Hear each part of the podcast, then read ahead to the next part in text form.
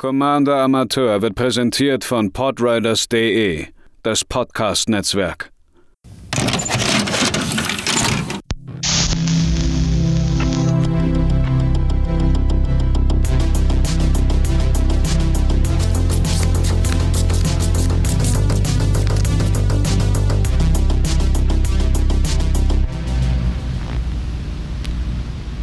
Einen wunderschönen guten Tag, liebe ZuhörerInnen, hier bei einem weiteren Budget Deck auf Commander Amateur gebau gebraut und vorgestellt von mir, Matze. Wir wollten uns heute mit Mono Schwarz Live Gain äh, beschäftigen. Und ich hatte zwei Commander zur Auswahl gestellt, die mit dem Leben, was man bekommt, äh, durchaus gut was anfangen können.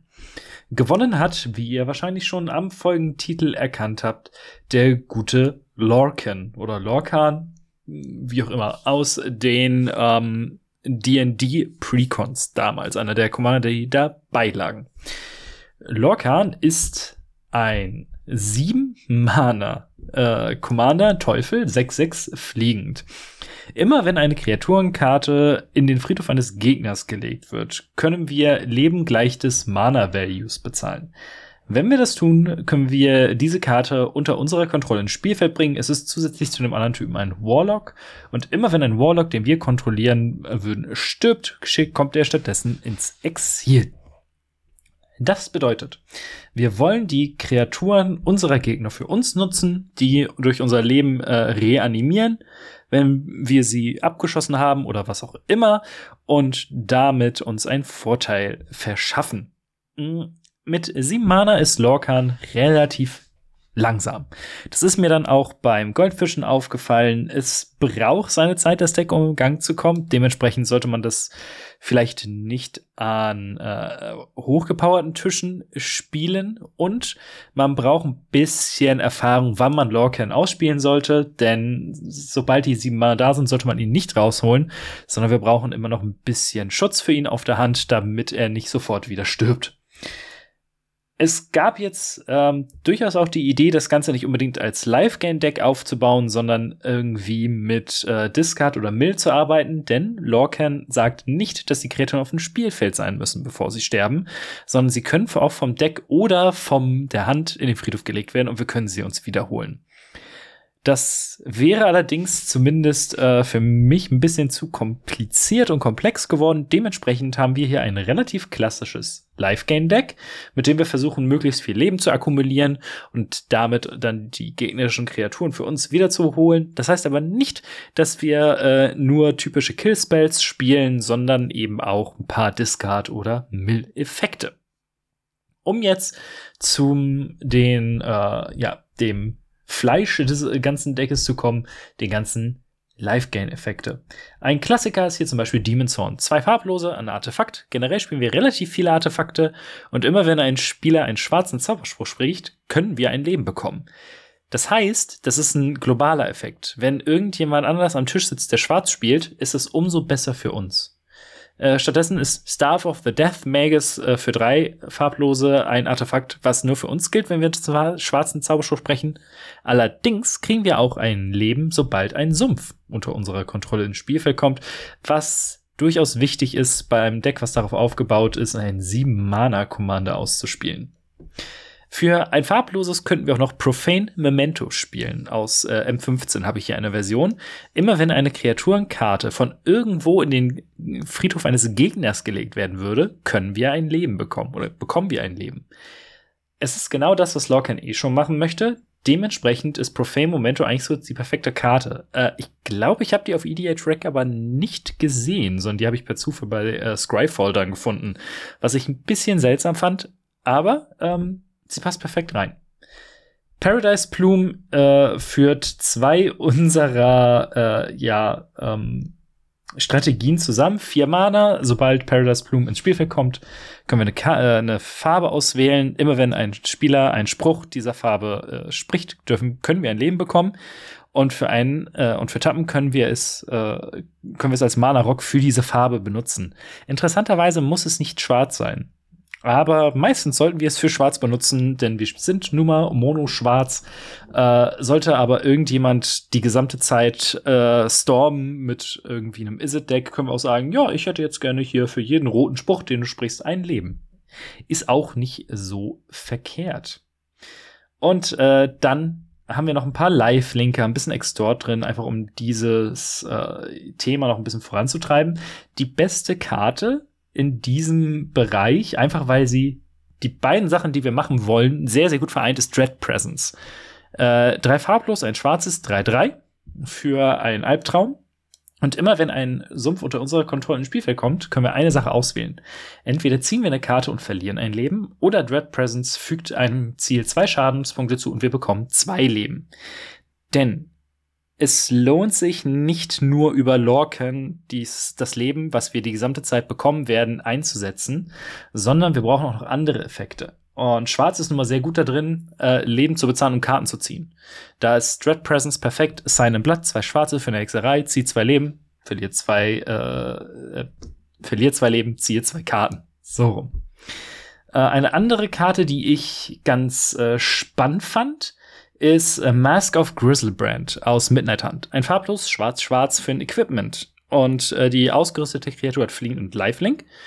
Lifelink ist eh schon mal gut in unserem Deck. Und wenn wir das auf einem 6-6er Flie äh, 6-6er Commander schmeißen, ist es schon mal ganz gut. Denn wenn die ausgerüstete Kreatur stirbt, können wir X Leben bezahlen, wo X gleich ihre Power war. Und wenn wir das tun, ziehen wir X Karten. Wir haben nicht so viele Kreaturen drin. Deswegen habe ich zum Beispiel schweren Herzen auch den Disciple of Bolas rausgeschmissen. Ach ja, äh, Equip für drei. Aber zum Beispiel mit dem Disciple of Bolas würde man X Leben bekommen, wobei X gleich die Stärke der Kreatur wäre. Wenn man also mit dem Disciple of Bolas die Kreatur opfert, die äh, die Maske von Grisselband hat, äh, geht man lebensmäßig ähm, da nett, äh, also auf Null raus. Man bekommt so viel Leben und zahlt aber so viel Leben. Äh, was bedeutet aber, dass man doppelt so viele Karten zieht. Ist eigentlich eine ganz nette Kombi. Wie gesagt, äh, der of Wars musste weichen, weil wir eben nicht viele Kreaturen spielen. Aber äh, die Maske von Grisselbrand alleine, weil sie genau das macht, was wir eigentlich tun wollen, ist geblieben. Ich find's fantastisch. Äh, Eye of Vecna, zwei farblose für ein legendäres Artefakt.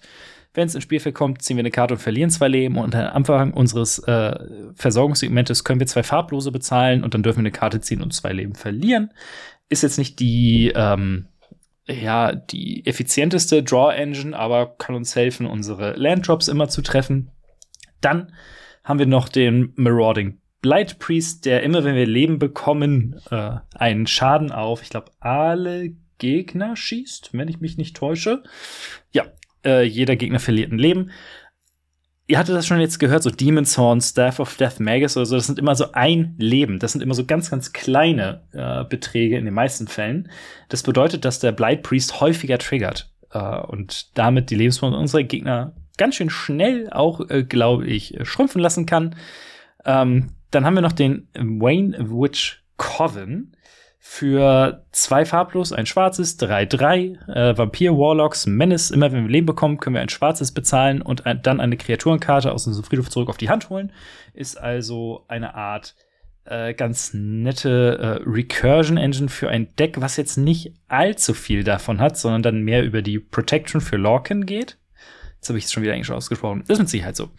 Äh, und dann haben wir noch Greed oder Argual Bloodfast, äh, was Enchantments sind, die es uns erlauben, über äh, Leben bezahlen, eben Karten zu ziehen, wie wir das äh, vorhin eben auch ja, erwähnt haben, was immer ganz gut ist.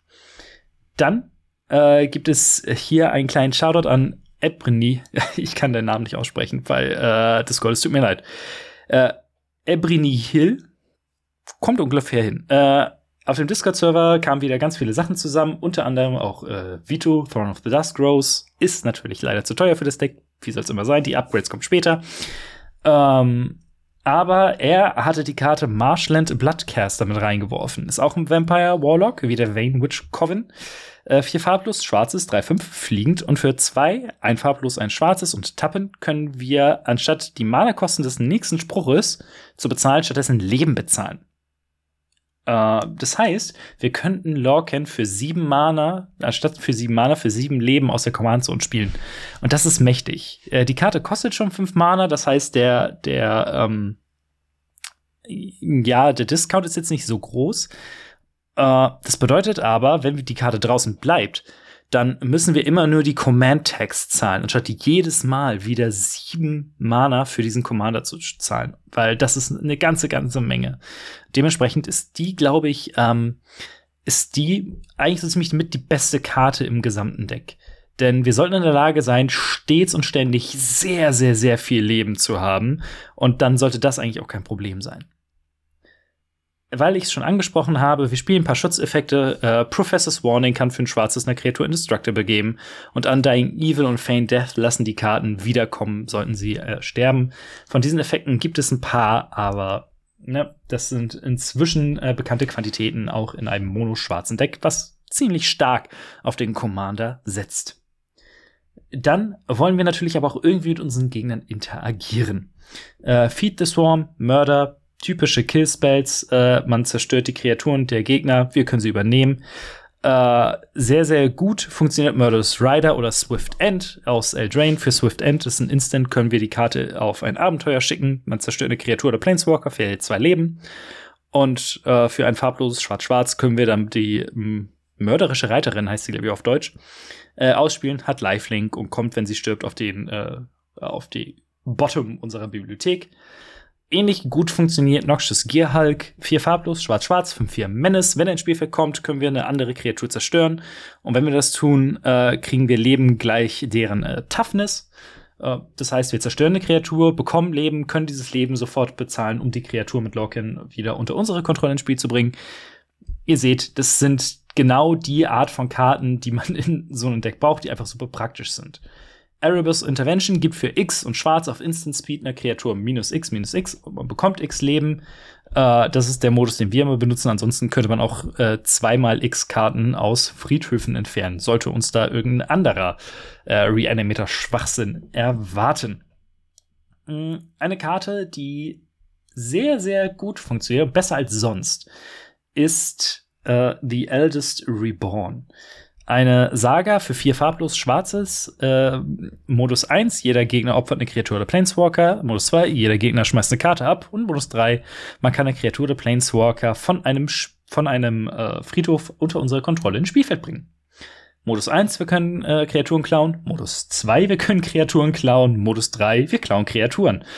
Äh, besser wird's eigentlich nicht. Äh, fünf Mana sind natürlich ein ganz schönes Investment, aber es funktioniert einfach perfekt. Dann Siphon Mind, eine Karte, die eh viel, viel häufiger meiner Meinung nach in äh, schwarzen Decks gespielt werden sollte, gerade in Commander, für drei farblose und ein schwarzes, wenn ich mich nicht äh, täusche. Ich muss mal kurz gucken, wo. Da, ja. Eine Hexerei. Jeder andere Spieler schmeißt eine Karte ab und wir ziehen so viele Karten, wie abgeschmissen wurden. Im Regelfall sind das drei Gegner schmeißen eine Karte weg. Wir ziehen drei Karten. Das ist für vier Mana ein äh, Temposchwung, der sich durchaus äh, bemerkbar macht. Und wenn sie Kreaturen abschmeißen, können wir sie vielleicht sogar klauen. Das gleiche funktioniert mit Gaia Reach Sanitarium, einem schönen Land. Für äh, zwei Mana können wir es tappen. Jeder Spieler zieht eine Karte und muss dann eine Karte abschmeißen genau das gleiche. Und die absurdeste Karte in dem gesamten Bereich ist wohl Dark Deal. Zwei farblos, ein schwarzes, Hexerei. Jeder Spieler schmeißt alle Karten aus der Hand ab und zieht dann so viele Karten minus eins. Das sollte für uns eigentlich immer eine ähm, Art ja, Tempoverlust sein, weil wir zwei Karten sozusagen aufgeben müssen. Wenn wir also am Anfang des Zuges fünf Karten hatten, spielen wir Dark Deal äh, müssen eine, dürfen nur eine Karte weniger ziehen, sind also auf drei, während alle anderen, wenn sie fünf Karten auf der Hand bei vier Karten sind. Aber ähm, dadurch, dass Lorcan jedes Mal triggert, wenn eine Kreatur in den Friedhof geschmissen wird, können wir uns die besten aussuchen und sollten damit eigentlich das beste Board auch haben. Solange unsere GegnerInnen halt auch Kreaturen spielen. Dann natürlich äh, Sir Conrad, der immer wenn eine Kreatur irgendwie in den Friedhof kommt, Schaden schießt und für ein farbloses, ein schwarzes auch millen kann. Uh, und auf der anderen Seite auch hier wieder äh, Shoutout an den Discord. Äh, Demogorgons Clutches. Eine Hexerei, die einen Spieler oder Spielerin ziemlich ärgern kann. Zwei farblos Schwarzes. Ein Gegner muss ka zwei Karten abschmeißen, mild zwei Karten und verliert zwei Leben. Das ist im Regelfall in Commander jetzt nicht allzu effektiv. Aber da wir vier Möglichkeiten haben, an Kreaturen zu kommen und unsere Gegner äh, eine Möglichkeit davon auch einfach nicht beeinflussen können in den meisten Fällen, ähm, funktioniert das erstaunlich gut in diesem Deck. Und sollte das alles nicht funktionieren, haben wir da immer noch einen 6-6 äh, fliegend, der sehr, sehr dolle zuhauen kann. Das ist im Groben und Ganzen eigentlich das Deck. Ähm, wie gesagt, es funktioniert äh, ganz gut. Es ist ein bisschen langsam. Äh, wir spielen sehr, sehr, sehr viele Ramp-Artefakte, einfach um auf diese sieben Mana zu kommen. Sollte man da jetzt aber upgraden wollen, gibt es ein paar Möglichkeiten. Ähm, ich hatte bis ganz zum Schluss noch Bontus Monument und Lightning Greaves drin. Aus irgendeinem Grund sind die auf einmal im Preis explodiert. Ähm, Pontus Monument wäre perfekt. Drei farblose, macht alle unsere schwarzen, ich glaube nur Kreaturen, ein farbloses weniger. Aber immer wenn wir einen schwarzen Zauberspruch oder eine Kreatur, ich bin mir da gerade unsicher, spielen, äh, verliert jeder Gegner ein Leben und wir bekommen ein Leben. Lightning Greaves kann unseren Commander für umsonst äh, für null Mana schützen. Ansonsten, wir spielen Mono Schwarz. Äh, Magus of the Coffers, Cable Coffers und Urberg sind natürlich ideal, um schnell an das viele Mana zu kommen, was wir brauchen. Ähnlich Cryptghast und Arcana Revenant, die alle Sümpfe für doppelt vier Mana tappen lassen. Gerade Cryptghast ist eigentlich perfekt für dieses Deck, denn er hat auch noch Extort. Wir haben ein paar Extort-Karten drin, die wir bezahlen können, aber solltet ihr das äh, nötige Taschengeld überhaben, überlegt euch darin zu investieren, denn der funktioniert hiermit einwandfrei. Insgesamt kostet das Deck knapp 30 Euro. Beim Shopping Wizard bei MKM sind wir bei 29,09 Euro draußen. Insgesamt mit äh, Shipping-Costs sind wir bei knapp 42 Euro. Das ist also eigentlich ganz gut in dem Rahmen, in dem wir immer interagieren wollen. Die teuersten Karten sind äh, Dark Deal, Murderous Rider und Noxious Gear Hulk, die alle so um die 1,80 bis 2 Euro kosten.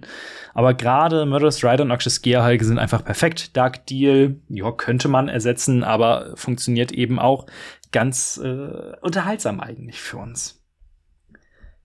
Ich hoffe, euch hat äh, dieses Deck gefallen. Es war, ich war lange nicht so richtig zufrieden damit, aber ähm, mit ein paarÄnderungen noch so in letzter Minute äh, läuft es schon deutlich runter und äh, ich bin eigentlich ganz happy damit.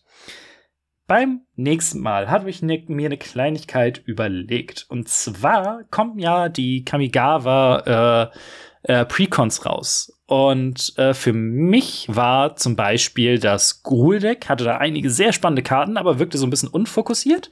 Und das Azorius-Deck hingegen wirkte sehr, sehr, sehr stark fokussiert auf etwas, was nicht so viel Unterstützung hat. Dementsprechend äh, wollen wir in großen Anführungszeichen, denn ich bin kein Game Designer, verbesserte Version der Precons bauen. Und dafür habe ich mir als äh, mögliche Commander ausgesucht. Äh, Halana and Alena Partners. Ähm, es ist eine, sind Gruul-Legenden und es sind, äh, ist ein Pärchen. Es sind Lesben. Deal with it. Äh, zwei farblos, ein rotes und ein grünes First Strike Reach, zwei Dreier. Am Anfang äh, unseres Kampfes können wir x11-Counter auf eine andere Kreatur, die wir kontrollieren, legen, wobei x gleich Halana oder Lenas äh, Stärke ist. Die Kreatur kriegt bis zum Ende des Zuges Haste.